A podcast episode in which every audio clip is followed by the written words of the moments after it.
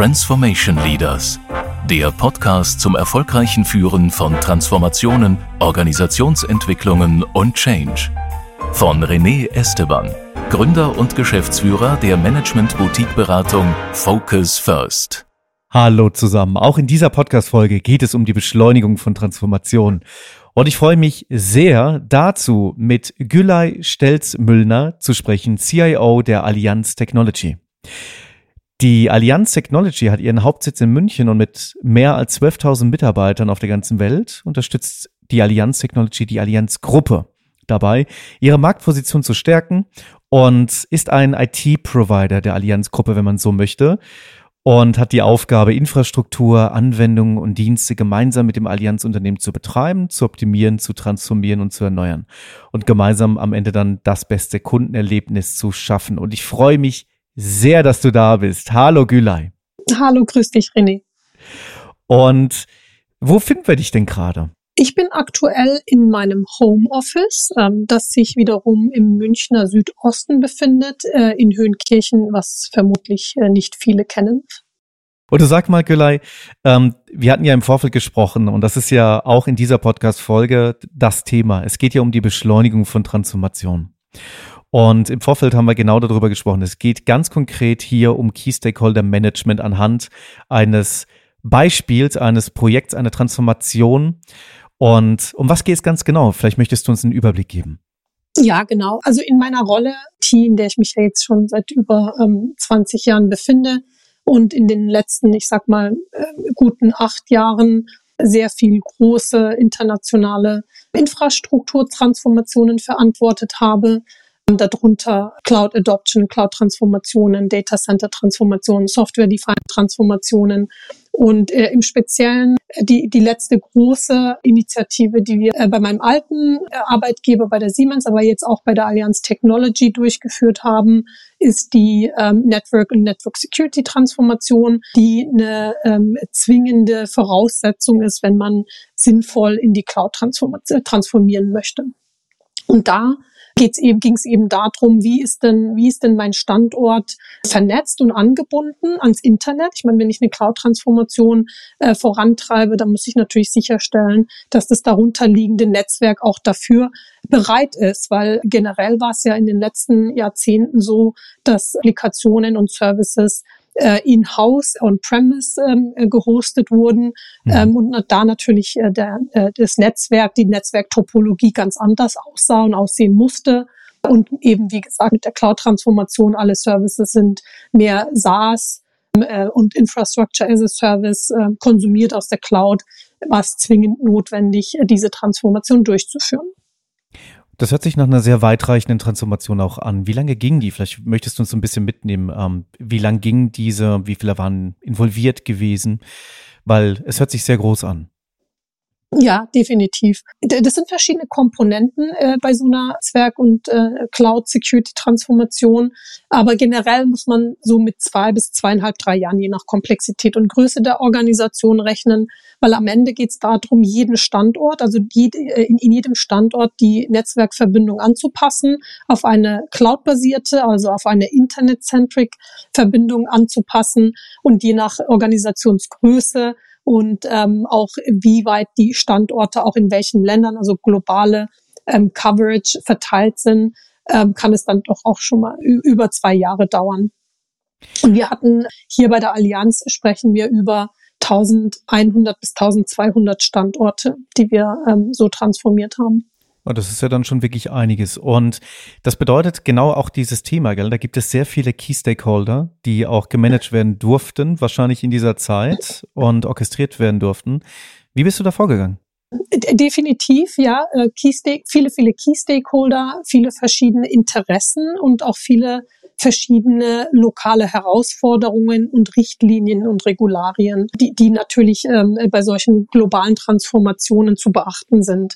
Wie geht man denn da am besten vor? Natürlich muss man erstmal die harmonisierte Story drum haben. Also warum machen wir das denn? Also, und es kann nicht heißen, wir machen ein neues Netzwerk, weil damit kriegt man die Stakeholder natürlich nicht onboarded. Man muss genau erklären, was ist der Business Value. Man muss genau erklären, was ist der Business Case. Ich meine, Kosten ist natürlich immer ein Treiber. In unterschiedlichen Regionen unterschiedlich groß der Druck. Aber das ist natürlich immer ein Aspekt, den man mit betrachten muss. Und das bedeutet erstmal, die Story muss, muss passen. Also warum machen wir das? Wir machen das nicht, um einfach nur ein neues Projekt zu machen, ein IT-Projekt, neues Netzwerk zu machen, sondern wirklich um die Cloud Adoption überhaupt möglich zu machen. Das wiederum bedeutet, das Business ist flexibler, ist schneller, ja, ja mit ihren Lösungen, die sie auch ihren Endanwendern anbieten kann. Und natürlich, wie gesagt, am Ende muss auch ähm, der Business Case passen. Das heißt, äh, es ist da immer die Erwartung, wenn wir innovieren, wenn wir neue Lösungen anbieten, ist es sinnvollerweise natürlich auch mit Kostenreduktion verbunden, weil sonst ist immer der äh, Kosten-Nutzen-Benefit, der im Raum steht. Und damit fängt es an, dass man die Story erstmal sehr, sehr high level wirklich mit dem Business Value erzählt. Und die muss man sehr lange erzählen. Die muss man immer wiederkehrend in den Stakeholder-Runden ähm, erzählen. Das reicht aber nicht. Man muss dann auch wirklich in die dedizierten einzelnen Lokationen, Standorte mit den ähm, Entscheidern in den, in den Branches auch wirklich aktiv sprechen. Für jeden Einzelnen, für jede einzelne Business Unit da auch nochmal die spezifischen Values und äh, Benefits nochmal klar darstellen und da auch wirklich schauen, dass man ein sehr vertrauensvolles ähm, eine sehr vertrauensvolle Basis auch zu diesen äh, Entscheidern auch außerhalb dieser offiziellen Plattformen aufbaut. Und das sind ja sehr viele Stakeholder, hast du ja gerade gesagt. Und da, da kommen einige Fragen gerade zusammen. Also die erste ist, wie gehst du typischerweise bei der Identifizierung der Key Stakeholder vor? Also äh, einige sind natürlich äh, Natur ihres ähm, ihrer Rolle bekannt. Also wir fangen wirklich natürlich mit den Boards an, mit dem Management an. Die Message muss natürlich von von Top Down in die Organisation getragen werden. Aber wie gesagt, Transformationen passieren nicht auf Basis von Management Order alleine. Natürlich muss die Strategie klar sein, die Entscheidung muss getroffen werden, dass man äh, in diese Richtung marschieren möchte. Aber wirklich spannend wird es wirklich in den Ebenen drunter, bei den lokalen Management-Teams, aber auch, um ehrlich zu sein, bei den operativen Engineers, die dann wirklich die Transformation durchsetzen und umsetzen sollen.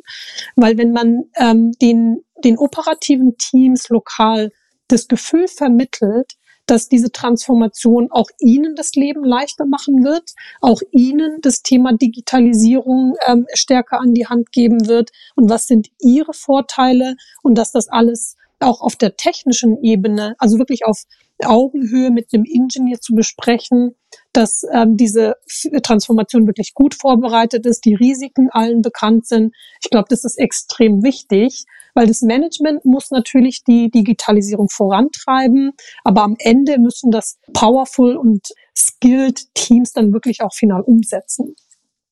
Ja, absolut, das macht Sinn. Und wie geht ihr dann also seid ihr dann bei diesem Projekt ganz konkret dann vorgegangen? War das dann ein, waren das Key Stakeholder Gruppen gewesen? Waren es Personen? Du hast ja schon eben drüber gesprochen, natürlich das Management Board, gell? Und auch die Experten.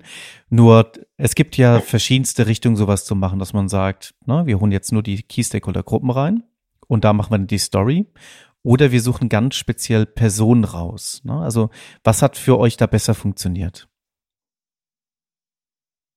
Man muss beides tun, ehrlich gesagt, um da erfolgreich zu sein. Natürlich haben wir die Key Stakeholder Druckgruppen, die über Steering Komitees, über Decision Boards, wie auch immer sie ähm, äh, in den Organisationen heißen. Ähm, das sind die offiziellen Plattformen. Da wird natürlich offiziell auch immer ein Update gegeben. Äh, was ist gut gelaufen? Welche Herausforderungen sehen wir? Oder wo brauchen wir vielleicht auch äh, wirklich eine Entscheidung oder auch Support vom, auf Board-Level? Ähm, und dann gibt's aber auch wirklich User-Gruppen oder Expertengruppen, die dann eher auf Operational-Level, die wir regelmäßig aktualisiert haben mit dem Status mhm. des Programms. Das ist auch so ein bisschen ich glaube, ähm, so, eine, so eine Competition, ja, wenn man sieht, man zeigt den Progress je nach je nach Branch, je nach Land da fängt dann natürlich auch die Konversation an. Warum hat es bei den einen besser funktioniert als bei den anderen? Da kommen natürlich auch Gespräche zustande. Wie können äh, Branches auch Standardisierung vorantreiben? Weil je komplexer eine Einheit und je inhomogener die Lösung lokal, umso schwieriger ist es natürlich immer, solche Transformationen auf Basis eines Blueprints umzusetzen. Mhm. Und da hat man auch gesehen, dass viel auch Interaktion zwischen den äh, Branch-Experten stattfindet, was auch in Richtung Standardisierung natürlich immer wieder einen äh, großen Schritt nach vorne bedeutet. Also auch aus meiner Erfahrung genau das Gleiche. Zwei Gruppen braucht, also es braucht die Gruppen und auch einzelne Personen. Und da, da würde mich noch mal was interessieren. Und zwar aus äh, meiner eigenen Erfahrung. Wir nutzen zum Beispiel zwei Achsen, die wir sehr wichtig finden, wenn wir uns um Personen, ähm, ja, die richtigen Key Stakeholder identifizieren wollen. Das eine ist das Interesse an dieser Sache, also jetzt in dem Fall Network and Security Transformation, allerdings auch der Einfluss von der Person. Ne? Und da kommen manchmal ganz lustige Sachen zustande. Ähm, das kennst du sicherlich auch. Das ist ja nicht immer nur diejenigen, die dann äh, Kraft des Titels oder des Amtes dann entsprechend ganz weit oben in der Influence-Liste sind. Ähm, wir hatten das in einem äh, Projekt sogar mal. Es war eine Putzfrau gewesen, die in der Lobby geputzt hat von einem DAX 40. Die wusste am besten Bescheid. Und die hatte ziemlich großen Einfluss auf andere, weil sie nämlich die neuesten Informationen hatte. Also wieder zurück die Frage. Ähm, einmal Gruppen, ja. Dann gibt es allerdings auch Personen.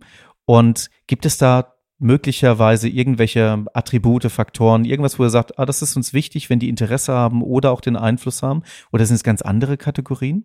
Nee, das ist wirklich ähm, äh, Identifizieren der Personen innerhalb der Region oder innerhalb der Branch, die das Vertrauen oder das Vertrauensverhältnis zu den Key Stakeholdern vor Ort trägt. Also, äh, und das kann jede, es können ganz unterschiedliche Rollen sein. Das ist dann wirklich nicht der Titel, der am höchsten in der Rangfolge ist, mhm. sondern das sind dann, können ähm, Operations Manager sein, äh, das können wirklich äh, Projektmanager, Senior Projektmanager sein, die einen Ruf genießen, dass sie äh, Problem Solver sind, dass sie mhm. komplexe Themen vorantreiben können. Es können wirklich individuelle ähm, Entwickler sein, die das, ähm, die im Vertrauen genießen innerhalb dieser Organisation oder ähm, lokal, die dann auch wirklich die Key Stakeholder vor Ort überzeugen können, ein Level tiefer als das, was natürlich in Steering Committees passiert.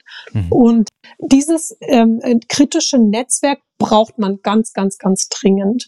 Sonst hat man vielleicht hier und da Erfolg, aber eben nicht global. Und das ist, äh, bei globalen Organisationen ist es natürlich kritisch, dass der Standard auch überall gleichermaßen äh, eingeführt werden kann. Also das sind wirklich ähm, dedizierte Personen, die man sich raussuchen muss oder die man natürlich über sein jahrelanges Netzwerk in der Organisation kennt, wo man genau weiß, wenn diese Personen ähm, involviert sind in diesem Projekt oder in dieser Transformation, auch involviert sind, wenn es mal Eskalationen gibt, weil etwas nicht gut gelaufen ist dann kriegt man eine Organisation sehr, sehr gut beruhigt, auch wenn es ein bisschen holpriger läuft, was natürlich passieren kann.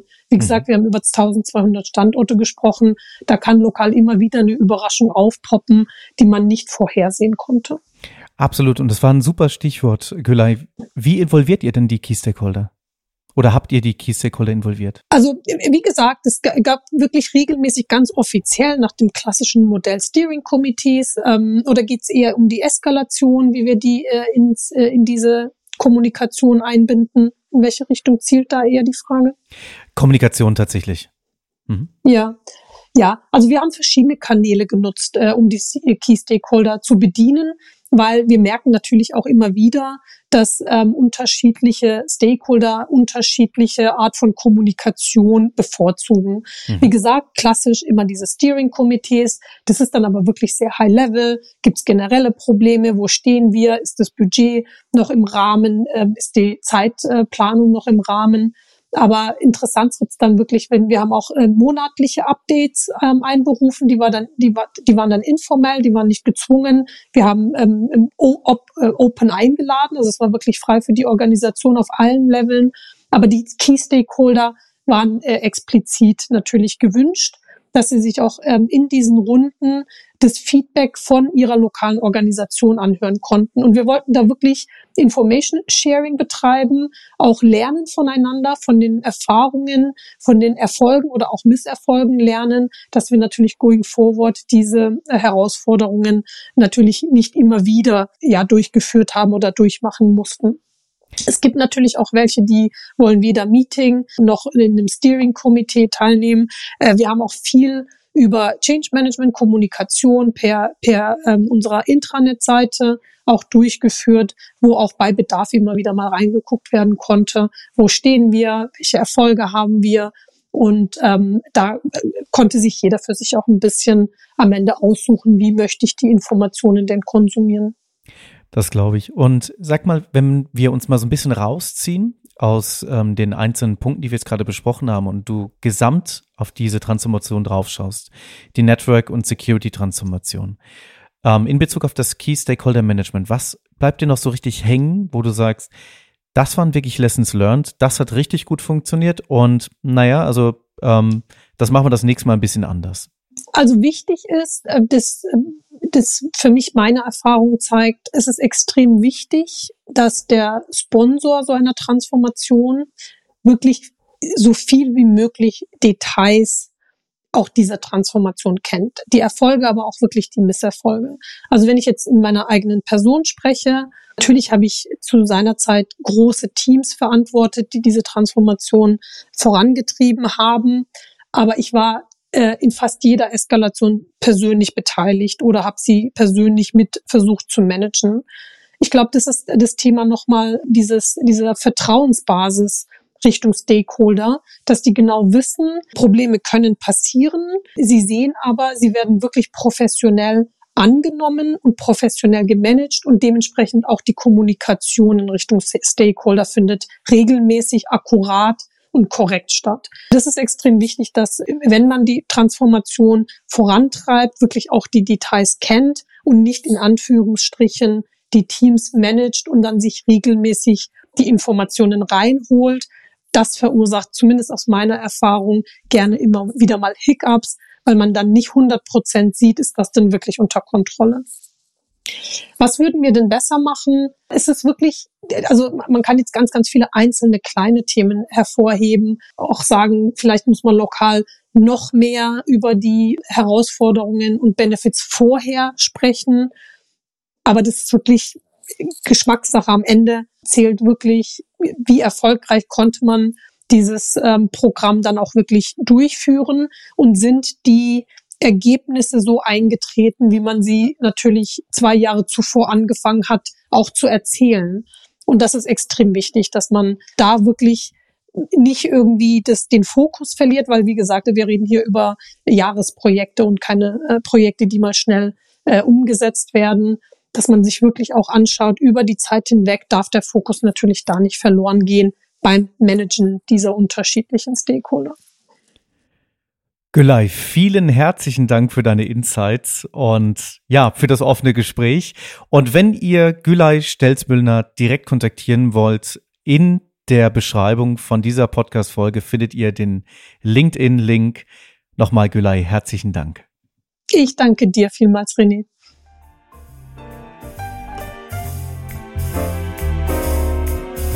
Transformation Leaders der Podcast zum erfolgreichen Führen von Transformationen, Organisationsentwicklungen und Change. Mehr Wissen unter transformationleaders.de.